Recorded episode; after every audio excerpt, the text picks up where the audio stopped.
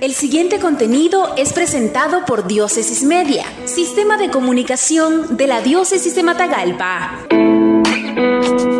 Segunda entrega de alimentos en la parroquia San Juan Bautista Muy Muy. Durante la Semana de la Caridad, la parroquia San Juan Bautista de Muy Muy realiza la segunda entrega de paquetes alimenticios beneficiando a 100 familias de los diferentes barrios y comunidades. Esta ayuda llega a las familias gracias al apoyo de Diócesis de Matagalpa y al organismo Alimentos para los Pobres. ¿Qué es la caridad? El padre Dani García, párroco de Muy Muy, define la caridad como el acto de ayudar a las personas sin esperar una recompensa grande. En este tiempo de pandemia, la caridad la podemos poner en práctica con los más vulnerables, con aquellos que llegan a tu puerta con la esperanza de recibir tu ayuda. Por eso invito a todos los católicos a que cada día practiquemos esta acción y que sea un vivo ejemplo de amor hacia el prójimo, explicó. Es importante mencionar que la semana del 16 al 23 de agosto es conocida en Nicaragua como la Semana de la Caridad, donde se desarrollan varias obras y colectas organizadas por Cáritas para seguir distribuyendo ayuda a los más pobres. Desde hace tres años, por la crisis que vive el país, no se ha hecho la actividad y este año debido a la pandemia del coronavirus, el llamado es ayudar al más necesitado que esté a nuestro alrededor. Primeramente doy gracias a Dios, al Padre Dani y a todas las personas que hicieron posible que esta ayuda llegue a quienes más lo necesitan. Y en mi estado me beneficia mucho más porque con esto que me dieron ya no lo compraré y ese dinero lo utilizaré para los gastos de mi bebé, que en una semana estará en mis brazos, si Dios lo permite, manifestó Rosa Elena Pérez, que habita en un barrio periférico y quien no ha encontrado trabajo para percibir ingresos económicos.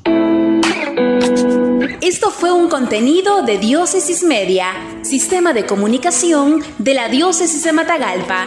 Síguenos en nuestra página web www.diócesisdematagalpamedia.org o en el Facebook de Diócesis de Matagalpa.